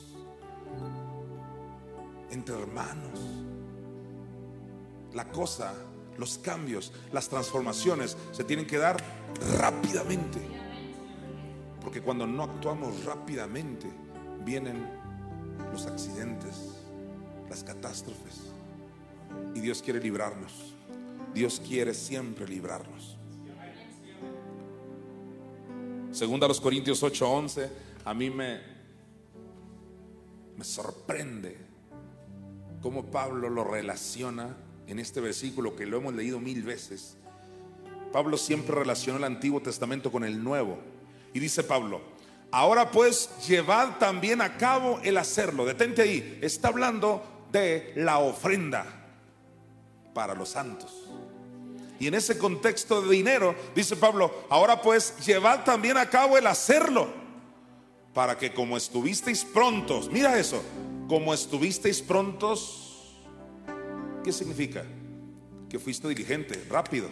¿Para qué? Dice, para que como estuvisteis prontos a querer, detente ahí, es que hay muchos que me están oyendo ahora que están siendo prontos a querer. Cuando yo hablo, Dios pone el querer junto con la fe, porque la fe tiene obras. La fe es por el oír. El querer es por el oír también. Te estoy hablando la palabra y tú quieres. Eres pronto para querer. No es que hay muchos que me están viendo y dicen, yo ya quiero, yo ya quiero. ¿Por qué? Porque la fe está burbujeando dentro de ellos.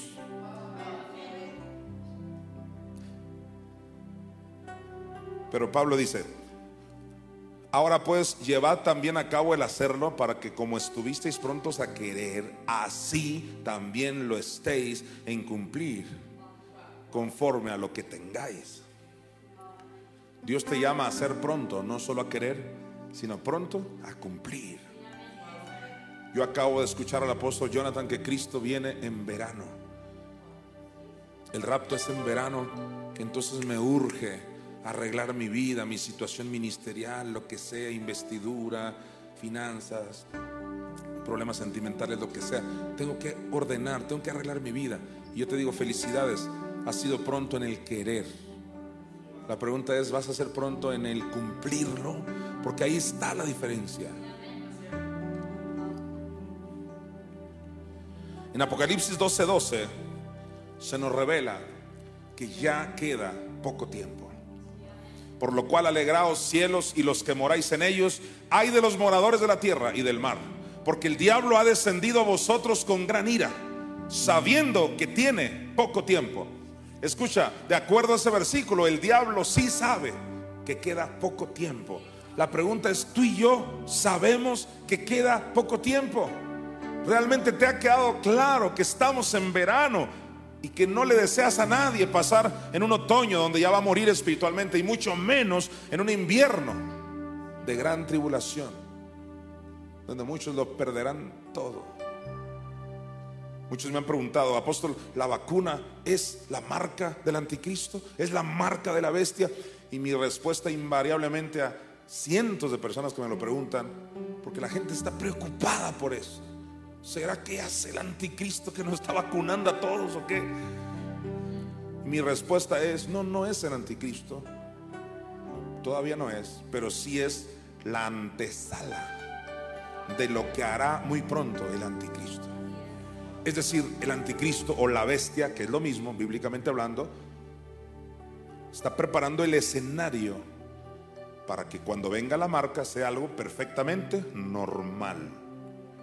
Está preparando las mentes para que, así como gente dice, no, es que me tengo que vacunar. Ah, bueno, en aquel tiempo decir, me tengo que marcar. Porque en aquel tiempo el que no se marque no va a poder comprar ni vender. Imagínate en la gran tribulación, no puedes comprar. Y si no compras, ¿con qué comes? No puedes comprar, no puedes vender, a no ser que te marques.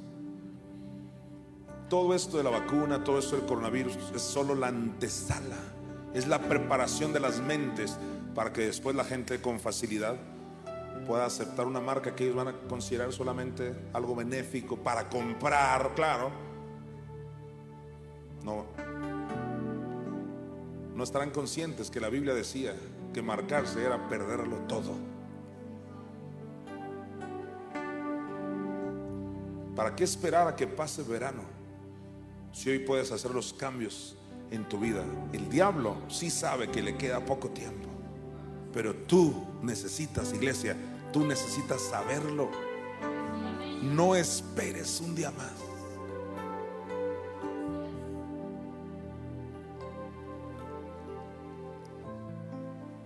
En el Salmos 57, 7, Jesucristo dijo algo que me impresiona. Pronto está mi corazón, oh Dios. Mi corazón está dispuesto. Cantaré y trovaré salmos. El propio Jesucristo en el infierno fue el modelo en todas las áreas de nuestra vida. Es que alguien dice, usted no sabe por lo que yo estoy pasando. Yo quisiera pronto perdonar, pronto congregarme, pronto alabar, pronto confesar lo correcto, pronto creerle a Dios. Pero usted no sabe tantos problemas que yo enfrento y empiezan a excusarse. Por eso Jesucristo, para callarnos la boca a todos en el propio infierno, estando sufriendo por ti y por mí, Él dijo, pronto está mi corazón, oh Dios. Mi corazón está dispuesto. Cantaré y trovaré salmos. O sea, en pleno infierno, sufriendo los peores tormentos, Él dice, mi corazón está pronto. Estaba creyendo en el mismo infierno. No dijo, voy a creer ya que me pasen estas llamas voy a creer después de que estos 30 mil demonios se me quiten de encima. No, él dijo, yo creo ahora con los demonios encima, con la lumbre encima, yo creo ahora. Pronto está mi corazón. Y eso fue su prontitud. Alguien diga aleluya. Su prontitud fue lo que logró que saliera de ese hoyo. Cuando tú, lejos de apartarte más de Dios por los problemas, te acercas con prontitud a Él, es cuando se soluciona.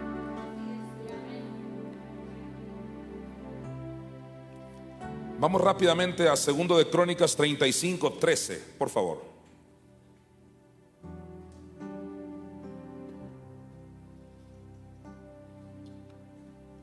Dice así, y asaron la Pascua al fuego, conforme a la ordenanza mas lo que había sido santificado lo cocieron en ollas, en calderos y sartenes y lo repartieron rápidamente a todo el pueblo.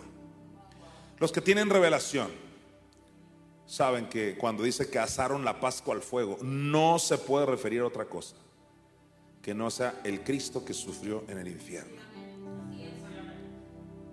A mí me impresiona cómo alguien no puede ver que Cristo sufrió el infierno cuando Pablo dijo, Cristo es nuestra Pascua. Y tú dices, Pascua, a ver, vámonos al antiguo pacto, a la sombra, figura, tipo. Y resulta que la Pascua era eso, pues que, que el cordero derramaba sangre, porque lo degollaban, pero también lo asaban. O sea, entiéndelo, no hay Pascua sin cordero asado. Hey, querido pastor que estás pasando por aquí, no te congracies con tu denominación. ¿Por qué perderlo todo? Por congraciarse con el hombre. Solo porque ahí no creen en esto. Pero si está escrito, ¿le quieres dar una patada a la Biblia para quedar bien con el reverendo aquel? ¿O porque tu familia es de, son los líderes y casi dueños de tu denominación? Terrible la miseria de muchos. Aquí dice, y asaron la Pascua al fuego. ¿Qué es eso? El Cristo que no solo sufre la cruz, no solo derrama sangre en la cruz, fue quemado en el infierno para nuestra redención. Escucha, no hay arca de los últimos tiempos si no hay el Cristo que es asado en el infierno. No hay. Pablo dijo, la muerte del Señor anunciáis hasta el rapto de la iglesia. O sea, hasta que Él venga, necesitamos anunciar su muerte. Isaías 53.1 dice, ¿quién? O sea, ¿quién es la persona que ha creído a este anuncio? Aquí tienes enfrente a la persona que ha creído a ese anuncio. ¿Quién de ustedes se va a atrever a creer este anuncio? Que el Cristo fue asado en el infierno por amor a toda la humanidad. Pero ¿sabes cuál es la revelación que Dios me mostró aquí? Te voy a leer la primera parte y la última del versículo. Aquí está, mira. Y asaron la Pascua al fuego. Y mira la parte final. Y lo repartieron rápidamente a todo el pueblo. Aquí está la revelación. Dios me dijo, dile a mi iglesia que repartan esta revelación, pero que no la repartan lentamente, que la repartan rápidamente. El cordero asado tiene que ser repartido rápidamente. ¿Por qué? Porque los días son malos. Escucha, el programa de multiplicación por grupos de 12 no es un invento, no es algo personal, es una idea del Espíritu Santo. No es querer darte cargas, trabajos que no tienes, eres tan importante y tan ocupado, no, es el clamor de un Dios que no quiere que nadie se pierda. Escucha, ¿quién va a repartir el cordero asado si no eres tú redimido? ¿Quién lo va a repartir si no lo tienen? Y los que lo tienen han dejado un grupo pequeño que lo repartan. Gente está muriendo sin esta revelación. Se están perdiendo. Pues ya ando en eso, me dijo uno. Ya ando en eso. No, ese es espíritu de estupor. Nada te cuesta mandar un video alguien que lo necesita. Pues es que me da vergüenza. ¿Te avergüenzas del sacrificio de Cristo? Dice el Señor, el que se avergüence de mí aquí en la tierra, delante de los hombres, yo me voy a avergonzar de él en aquel día, delante de mi Padre. No podemos avergonzarnos de Cristo. Dijo Pablo, no me avergüenzo del Evangelio, porque es poder de Dios. Tú que tienes ya meses diciendo, ya le voy a entrar a este proyecto. Hey, dice el Señor, lo que vas a hacer, hazlo pronto. Porque los días son malos. Reparte, dice Eclesiastés, a siete y a ocho. Manda estos videos a cuanta persona puedas enviárselos. Dale seguimiento. Entra ahora mismo. No, mañana, la semana que entra, hoy, ya, al final de esta sesión.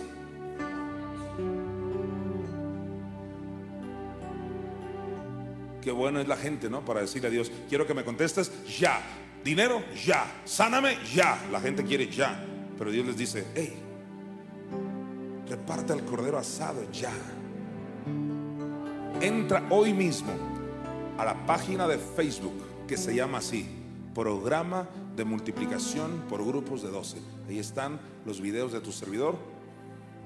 Seis sesiones ahí. Y esta semana grabo otras dos. Son dos sesiones por semana. Y reparte al cordero asado. Como dijo el, rey, rápidamente. Y urge. Mucha gente se está perdiendo. Y tú y yo los vamos a alcanzar a través de este programa. Voy a cerrar con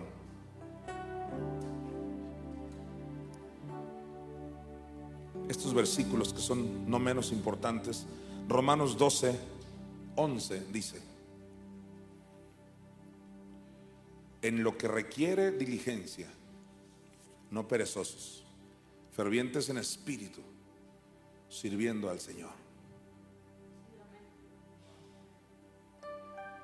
Hay cosas que requieren diligencia.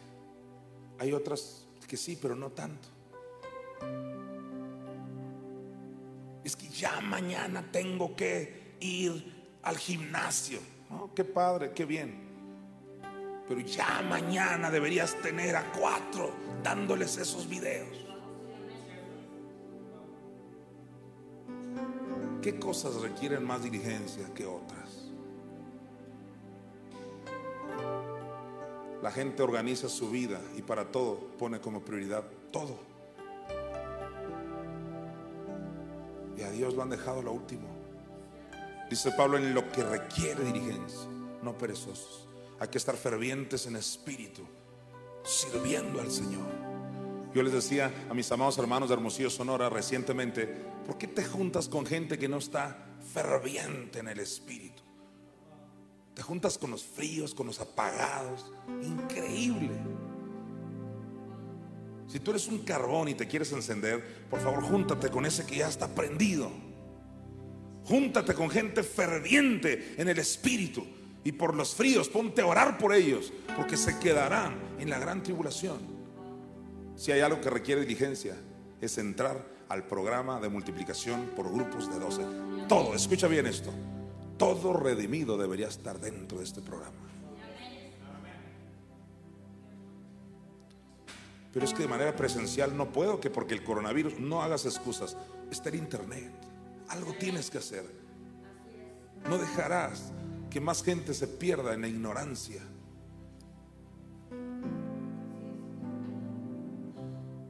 Y dice Hebreos 2.1, tremendo versículo el que vas a ir, ya casi concluyo. Dice la autora de los Hebreos. Por tanto, es necesario que con más diligencia, el Espíritu te dice algo ahora, que tú ya has tenido diligencia. Eso no está en cuestionamiento. Es que Dios quiere que tengas más diligencia. Es que ya he tenido diligencia, apóstol. Amén. El Espíritu te dice, quiero más diligencia. Qué manera de supervisarnos de mamá Espíritu Santo. No se conforma con que seas diligente. Dice, quiero más diligencia. ¿En qué? Dice, por tanto, es necesario que con más diligencia atendamos a las cosas que hemos oído, no sea que nos deslicemos. Y aquí quiero enfatizar en estos minutos finales esa frase que algunos tal vez no la, no la quieran entender o no la entiendan por alguna razón. Pero es tan claro, dice, no sea, no sea quiere decir la posibilidad hay la posibilidad de que alguien se deslice. No hace falta ser muy profundo en, la revelación para saber qué es deslizarse. Si tú quieres en términos así sencillos, cuando alguien se desliza y se cae, se da el trancazo, ya sea dos metros, tres metros para abajo o en un hoyo profundo, como de hecho sucedió hace ya algunos años, un hombre tan amado por la iglesia de la palabra de fe, hijo de una mujer de gran reputación de fe. Pero es que ser de fe, si no le añades tú la diligencia, el atender a eso que has oído, no es solo fe, escucha, sino atender eso que oíste. Porque la fe es por el oír toda la generación de Noé, yo siempre he dicho, tenía fe. ¿Por qué? Porque oyeron a Noé. ¿Y de qué les sirvió oírlo? Si nunca se subieron al arca, se fueron al infierno llenos de fe. Así este gran hombre, que no mencionaré su nombre, gran hombre de Dios, interpretaba lenguas, hijo de una mujer de fe, reputación. Un día subieron a un cerro, no, no cualquier cerro, es un cerro prestigioso, un monte, una montaña prestigiosa a nivel mundial, ¿qué crees? Se deslizó. O sea, increíble. Y no crees que, ah, como quiera nos bajamos y agarramos el cuerpo. No, no van a poder hallar el cuerpo ya. Se deslizó a kilómetros para abajo. Ni los helicópteros, no, es casi imposible hallarlo. Y dice la autora de los Hebreos, a nivel espiritual, Dice que es necesario que atendamos a las cosas que hemos oído. Que no solo digamos, ya lo oí. Oh, sí, ya lo oí. Del, del PMG12, ya lo oí. Eh, ya oí que tengo que hablar de Cristo. Ya oí. No, no, si por oír no quedas. Estás tan enviciado en oír y oír. La pregunta es, ¿y el hacer? Es que la fe sin obras es muerta.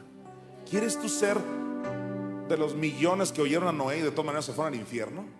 No sé de los siete que lo oyeron, pero se subieron al arca, hicieron lo que tenían que hacer.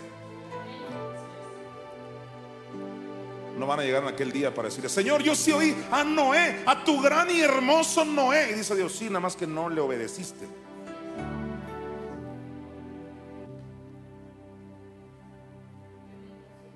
Dice, fíjate bien este versículo. Por tanto, es necesario que con más diligencia atendamos a las cosas que hemos oído, no sea. Hey, por favor, no me acuses a mí de amenazarte y que no, no, no, no, no me salgas con cosas.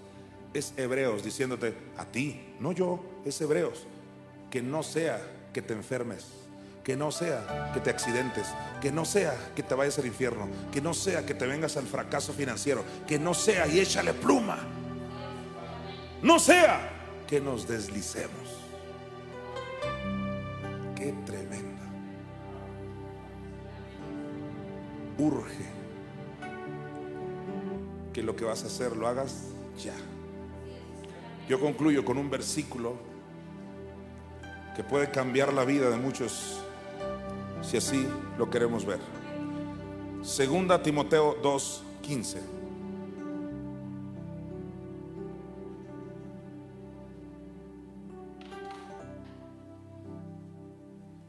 Aquí cierro con esta grande y poderosa revelación. Atención. Dice Pablo, procura con diligencia. ¿Cómo hay que procurar? Con diligencia. ¿Y qué es diligencia en términos sencillos? Que lo que vas a hacer, lo hagas pronto. Procura con diligencia presentarte a Dios aprobado. Esto es importante. A veces queremos que el hombre, el ser humano, nos apruebe, nos aplauda, nos ponga like. ¿De qué sirve que todos te aplaudan y que seas el más famoso y popular si Dios no te aplaude? Dios no está de acuerdo. No está aprobando Dios eso. ¿De qué sirve? Procura, dice, con diligencia que sea Dios quien te diga, estoy feliz con lo que estás haciendo. Estoy de acuerdo. Presentarte a Dios aprobado. Dice, como obrero que no tiene de qué avergonzarse. Y mira lo que dice, que usa bien la palabra de verdad. Que usa bien. Ese verbo usar, como ya te he enseñado hace más de 20 años, mis redimidos que tienen más de 20 años conmigo lo saben. Que usa. Otra versión dice, que traza la palabra hay que trazarla. Otra versión dice que divide la Biblia, hay que dividirla. Esto es para los gentiles, esto es para los judíos, esto es de la ley, esto es del nuevo pacto y no hacer una capirotada. Que por eso muchos no entienden la Biblia porque no la trazan bien. Tienes que ser diligente. Y aquí el Espíritu Santo me dijo que enfatizara para trazar las escrituras, la palabra de Dios. Y el Espíritu me dijo, trazar la palabra de Dios no es otra cosa que tener revelación. Si la gente no tiene revelación, están haciendo un cochinero con su interpretación de la Biblia. Están diciendo que Teresa de Juan es un saludo, que Juan 3:14 no se refiere a lo que dice, que segunda los Corintios 5:21 es una metonimia y así sucesivamente. El Señor dice, procura con diligencia presentarte a Dios aprobado, no el instituto bíblico. Cuando tú trazas bien la palabra de Dios, te aprueba Dios, aunque no el hombre. El hombre te dice muy mala interpretación y Dios dice perfecta interpretación. Dice el Espíritu Santo, porque yo soy la intérprete. Y es que me dijo el Señor, si, si, los que te están viendo en esta noche no son diligentes en trazar bien las escrituras, morirán. Las escrituras. Si los que te están viendo no son diligentes en tener esa revelación, porque no se puede trazar la Biblia sin revelación.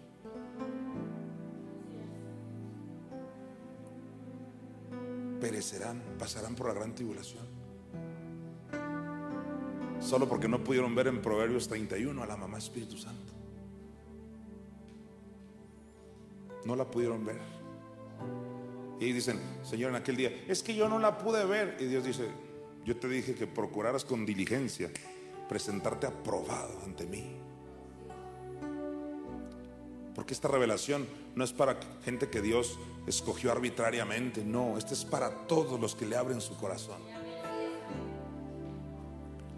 Y ya por último, como les he venido enseñando, ahí donde dice procura con diligencia, dice en la versión King James, estudia con diligencia.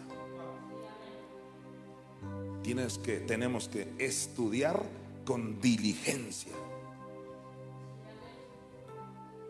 Presentarnos a Dios aprobados. Pero ¿en qué contexto lo dijo? Que tracemos bien la palabra de Dios. No sea que haya un versículo que te esté privando, o versículos malinterpretados, que te estén privando de todo lo que Dios tiene para tu vida. Mujer que me estás escuchando, me, siento inspirado en decirte esto, mujer, hay un gran ministerio para tu vida. No solo hacer gorditas y tamales es tu ministerio, de hecho eso no es tu ministerio. Mujer, tú puedes ser apóstol, profeta, evangelista, pastora, sí, maestra, tú puedes bautizar. No dejes que el ser humano te robe todo lo que Dios tiene para tu vida. Pero hay muchos que han estado ahí. Es que sí, es que yo sé, es que yo estoy consciente, pero es que es que aquí crecí, es que mi tío, es que mi tía, es que la familia, negligencia que en aquel día no tendrá justificación. Jesús dijo, el que no aborrece padre, madre, hijo, suegra, toda la bola por causa de mí, no puede ser mi discípulo. Y aborrecer en el griego es miseo, o sea, amarlos menos. Hoy es el día. Lo que vas a hacer, hazlo hoy.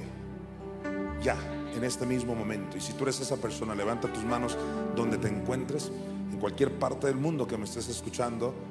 Levanta tus manos Padre, yo oro por estas personas que están tomando la decisión de hacer esos cambios sustanciales hoy mismo.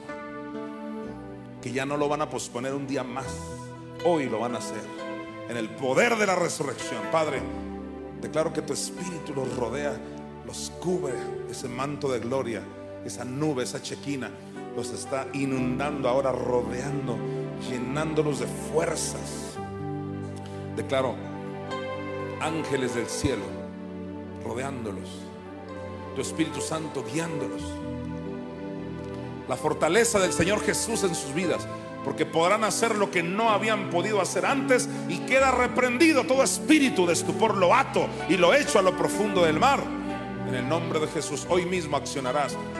Y de pronto dirás, ¿cómo es que ahora sí pude? Después de tantos años, es que ahora fuiste libre de todo espíritu que te tenía atado.